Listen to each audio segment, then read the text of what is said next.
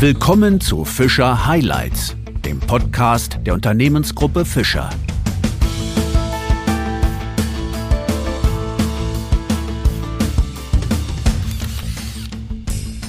Sehr herzlich begrüße ich Sie zu einer weiteren Ausgabe von Fischer Highlights. Unser heutiger Gast ist Marc Sven Menges. Er ist seit fast vier Jahren Vorsitzender der Geschäftsführung der Unternehmensgruppe Fischer. Eine gute Gelegenheit also, einmal zurückzublicken, vor allem aber mit ihm gemeinsam nach vorne zu schauen auf die Strategien der Zukunft. Mein Name ist Wolfgang Pott. Herzlich willkommen, Herr Menges. Vielen Dank, Herr Pott, für die Einladung. Herr Menges, der Podcast mit Ihnen ist der erste nach der Sommerpause. Also eigentlich ein sonderbarer Begriff Sommerpause. Bei Fischer wird natürlich auch durchgearbeitet, aber haben Sie sich denn eine kleine Auszeit nehmen können? Tatsächlich haben wir bei Fischer durchgearbeitet, Herr Pott. Allerdings muss ich auch sagen, als ich 1997 hier bei der Unternehmensgruppe Fischer begonnen habe, da gab es doch eine echte Sommerpause. Es waren damals die Betriebsferien. Die Betriebsferien dauerten zwei Wochen im August und da ruhte der komplette Betrieb. Das heißt sowohl die Produktion, Logistik, aber auch die administrativen Bereiche. Nirgends wurde gearbeitet. Es gab lediglich einen Notdienst. Das ist noch nicht so lange her und eigentlich kaum vorstellbar, dass unser Betrieb komplett geruht hat, aber das war damals so. Aber um Ihre Frage konkret zu beantworten, ja, ich hatte im August drei Wochen Urlaub und ich hatte wirklich eine schöne und auch eine erholsame Zeit. Aber ganz ehrlich, so ganz konnten Sie es mit dem Arbeiten nicht lassen. Also ich darf verraten, auch ich habe von Ihnen mal die ein oder andere Mail aus Ihrem Urlaub bekommen. Komplett ohne Fischer geht's bei Ihnen also nicht. Ja, das ist tatsächlich so. Ich lese meine Mails auch im Urlaub. Ich schaue mir auch den Tagesumsatz an, den Auftragseingang schaue ich mir täglich an und führe auch das eine oder andere Telefonat. Dies gehört zu meiner Aufgabe dazu und mir persönlich macht's auch nichts aus. Tatsächlich kann ich mich viel besser erholen, wenn ich weiß, was läuft und nicht nach drei Wochen viele Überraschungen dann erlebe. Aber erholt haben Sie sich auch ein bisschen im Urlaub, haben Sie gesagt. Und dafür gibt's ja auch gute Gründe. Denn mit Blick auf den bisherigen Jahresverlauf hätten Sie sich gut entspannen können im Urlaub. Das Geschäftsjahr 2021 lief bis jetzt recht vernünftig bei Fischer, oder? Ja, absolut.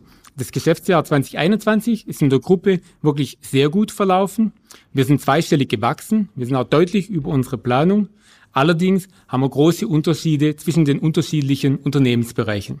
So profitieren wir im Bereich Befestigungssysteme immer noch sehr stark von der hohen Nachfrage und leiden gleichzeitig bei den anderen Unternehmensbereichen, wie zum Beispiel bei Automotive oder auch bei LNT, wo wir kundenspezifische Lösungen für elektronische Baugruppen anbieten, massiv, zum Beispiel unter der Halbleiterkrise. Okay, aber insgesamt schauen Sie doch, wenn man alles zusammennimmt, zufrieden zurück auf die vergangenen Monate. Absolut, ja. Okay.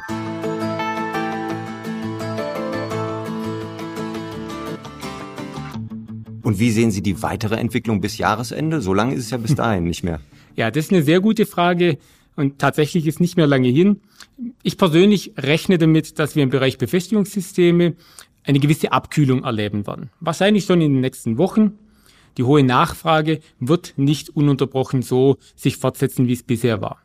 Und leider glaube ich auch, dass wir in den anderen Geschäftsbereichen, wie zum Beispiel wieder Automotive oder auch bei LNT, es nicht einfacher wird, sondern die Situation sich teilweise noch verschärfen wird. Gegebenenfalls auch wieder durch die Halbleiterkrise.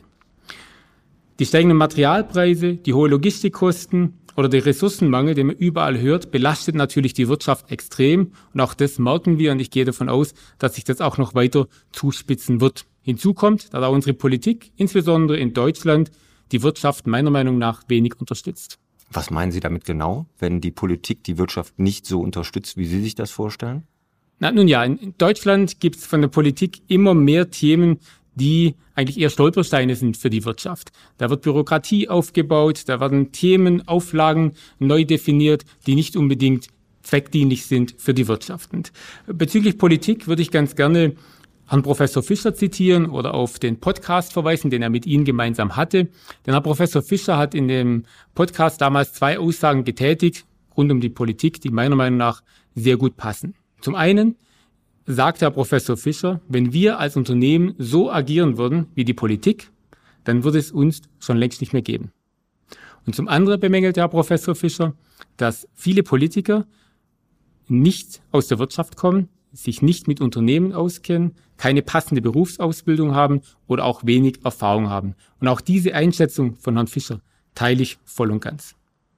Was mir aber in dem Zusammenhang, Herr Pott, noch sehr wichtig ist, ist zu betonen, auch wenn die Zeiten vielleicht schwieriger werden und wenn es ähm, nicht einfacher wird. Ich bin fest davon überzeugt, dass wir als Unternehmensgruppe Fischer sehr gut aufgestellt sind. Ich mache mir auch gar keine Sorgen um die Unternehmensgruppe Fischer, denn wir sind auch auf schwierige Zeiten und auf die Zukunft gut vorbereitet. Ich bin mir auch sicher, dass wir bis zum Jahresende noch ein gutes Wachstum erzielen werden. Und wenn es so weiterläuft wie bisher, sind wir mit dem Jahresverlauf natürlich auch absolut zufrieden. Das hört sich ja gut an für die nächsten Monate. Trotzdem noch mal ein kurzer Blick zurück, natürlich auf ein anderes Thema, was uns alle, die ganze Welt in den vergangenen Monaten beschäftigt hat, nämlich auf Corona. Auch unser Unternehmen war von Beginn an massiv von diesen Auswirkungen der Corona-Pandemie betroffen. Waren wir denn insgesamt gut genug vorbereitet? Ich denke ja, aber lassen Sie mich eine kurze Geschichte erzählen. Als ich im August 2019 Herrn Professor Fischer zu dessen Geburtstag gratulierte, sind wir noch ins Gespräch gekommen, haben uns ausgetauscht, was steht an in den nächsten Wochen und Monaten, was kommt auf uns zu und einfach ähm, uns unterhalten. In dem Zuge hat der Professor Fischer damals im August 19 schon ange angedeutet, dass er damit rechnet, dass eine Krise kommen wird. Und er bat mich, verschiedene Szenarien vorzubereiten, wie wir optimal auf eine Krise uns vorbereiten können. Das haben wir dann auch getan. Wir haben die Szenarien erarbeitet. Und natürlich war das zum Zeitpunkt, wo Corona nicht absehbar war, auch nicht die Krise absehbar, denn es war im August 2019 noch so, dass wir in allen Unternehmensbereichen wirklich hervorragende Umsatzwachstume verzeichnen konnten. Und wir haben damals dennoch schon damit begonnen, ähm, ja, frühzeitig damit begonnen, uns auf das Thema vorzubereiten, was passiert, wenn eine Krise kommt. Also kann ich unterm Strich zusammenfassen, ja, wir waren gut vorbereitet? Insgesamt schon, bin ich überzeugt davon. Es wurde so vorbereitet, dass wir nur sieben Monate später, nämlich dann im März und im April 2020, also zum ersten Mal von den harten Folgen durch Corona getroffen wurden, uns sehr schnell die Themen nehmen konnten und dann auch umsetzen konnten und auch so dann gut reagieren konnten. Also um ganz konkret auf Ihre Frage zu beantworten, wir waren gut auf eine Krise vorbereitet. Dass sich bei der Krise um eine Pandemie handelte, das konnte natürlich niemand absehen und auch niemand wissen. Und auch bin ich überzeugt davon, dass so eine Pandemie man nicht zu 100 Prozent vorbereiten kann. Aber auch die Themen, die dann durch Corona verursacht wurden, haben wir meiner Meinung nach schnell reagiert und immer gute Lösungen gefunden. Welche Themen sprechen Sie da konkret an? Ja, zum einen haben wir von heute auf morgen ein Sicherheitskonzept umgesetzt und sichergestellt, dass über die ganze Laufzeit bis heute die Infektionszahlen im Unternehmen sehr gering sind. Wir hatten immer gewährleistet, dass wir den normalen Arbeitsablauf hatten, dass wir weiterarbeiten konnten, dass wir produzieren konnten, dass wir unsere Kunden beliefern konnten. Und wir haben natürlich auch die Gesundheit unserer Mitarbeiter zu jedem Zeitpunkt sichergestellt. Und das schließlich aus meiner Sicht mit das Wichtigste.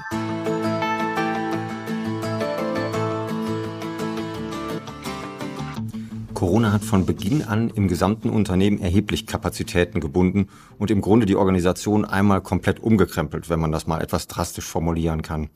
Negative Folgen durch Corona kennen wir alle, also insgesamt in unserem Leben, im privaten wie im beruflichen. Aber gab es vielleicht auch positive Veränderungen im Unternehmen? Hm.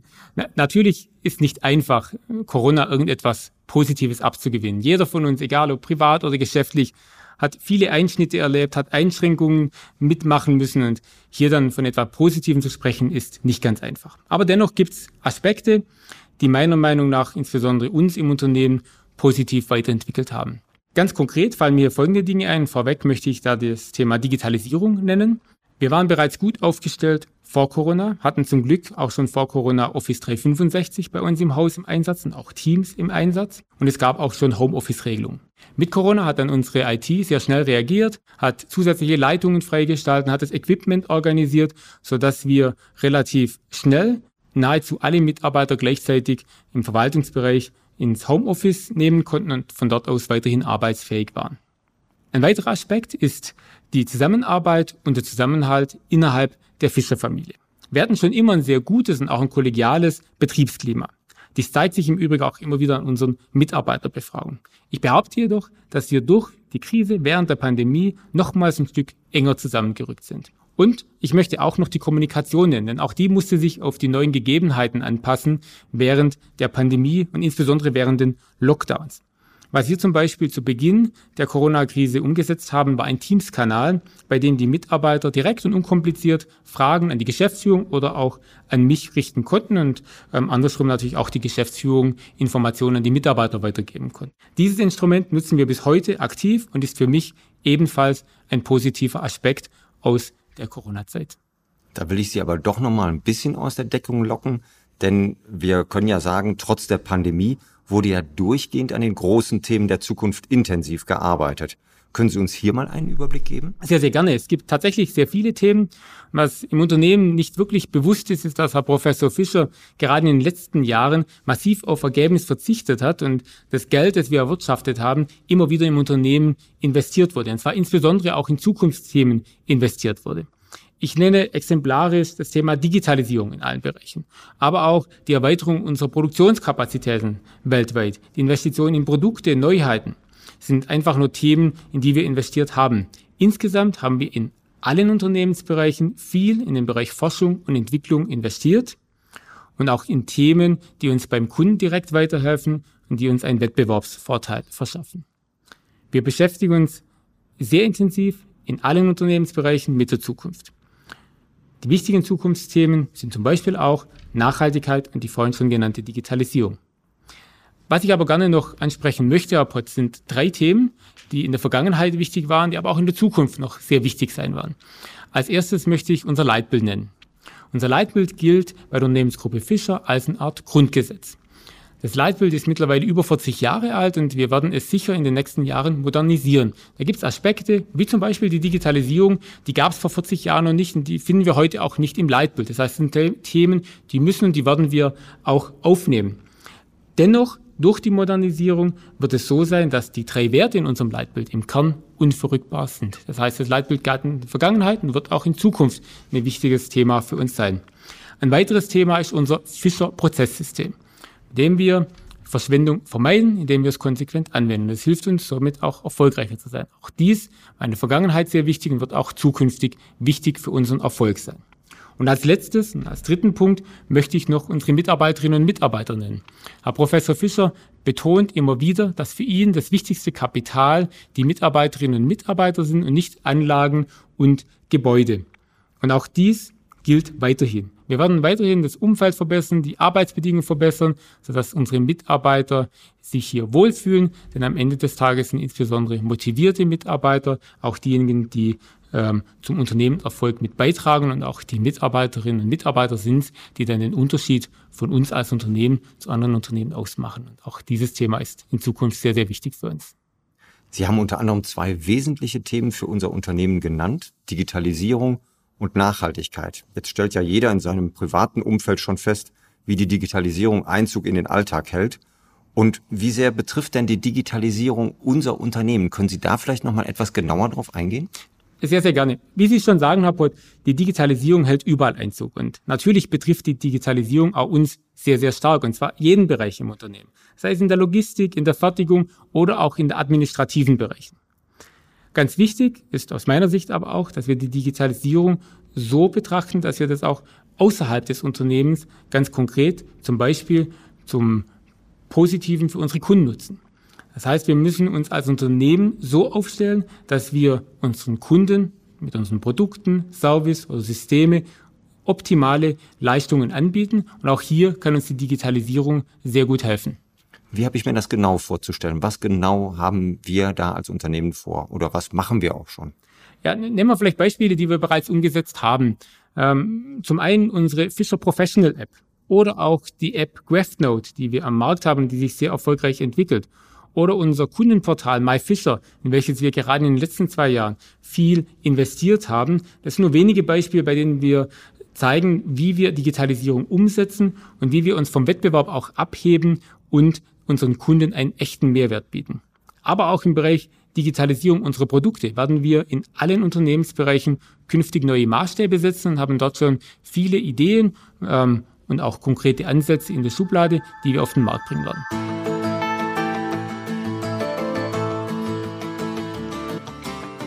Lassen Sie mich noch einen Aspekt ansprechen, der mir sehr wichtig ist.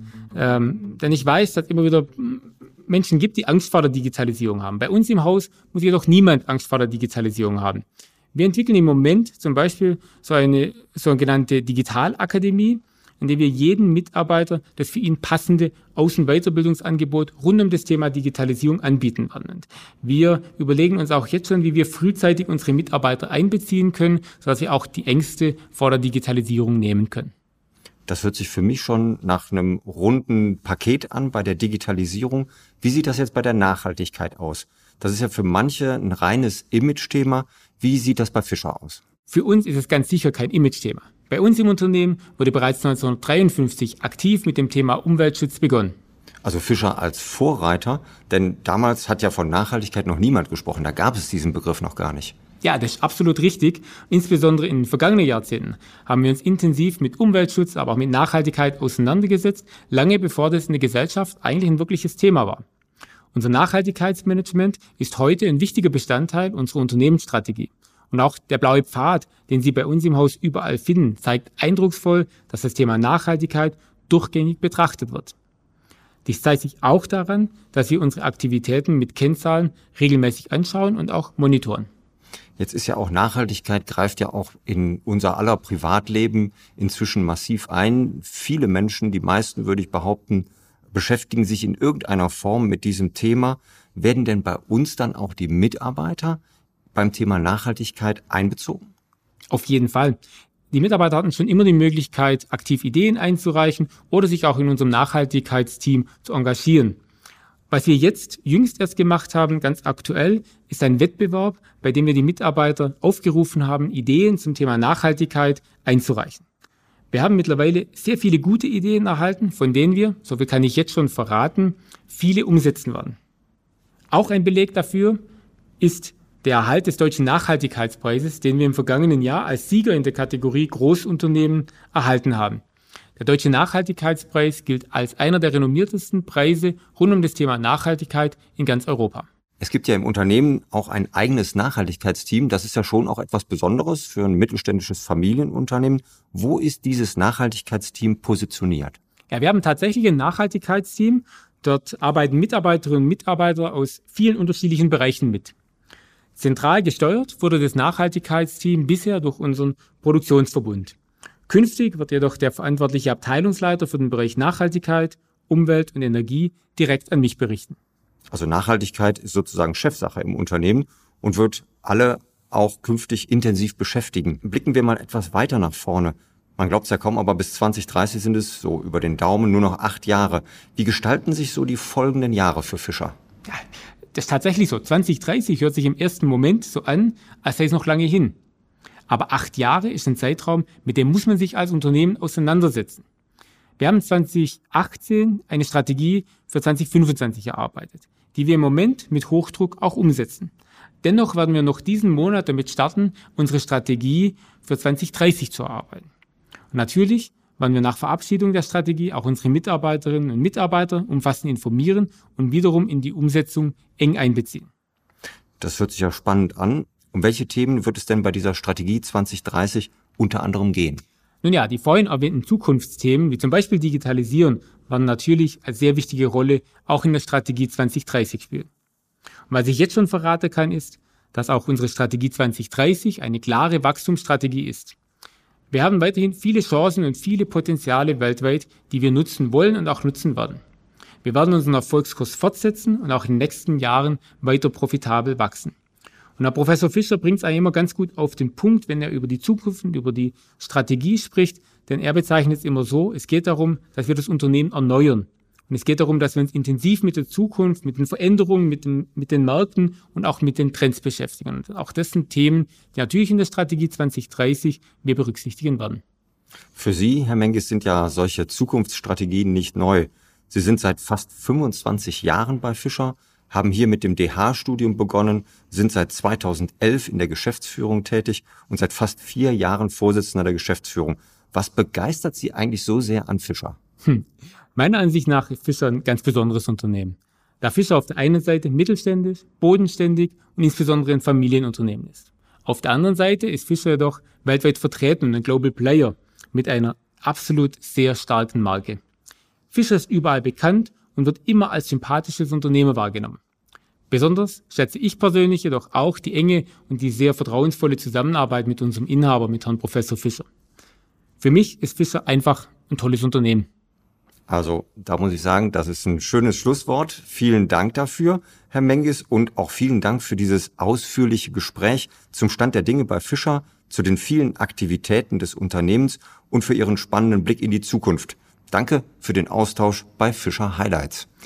Sehr, sehr gerne und vielen Dank auch von meiner Seite nochmals für die Einladung und auch vielen Dank an Sie, Herr Pott, für das Gespräch. Es hat wirklich Spaß gemacht. Abschließend möchte ich Ihnen noch danken für die Initiierung des Podcast-Formats bei uns im Unternehmen. Sie moderieren das wirklich immer sehr ausgezeichnet. Oh, vielen Dank.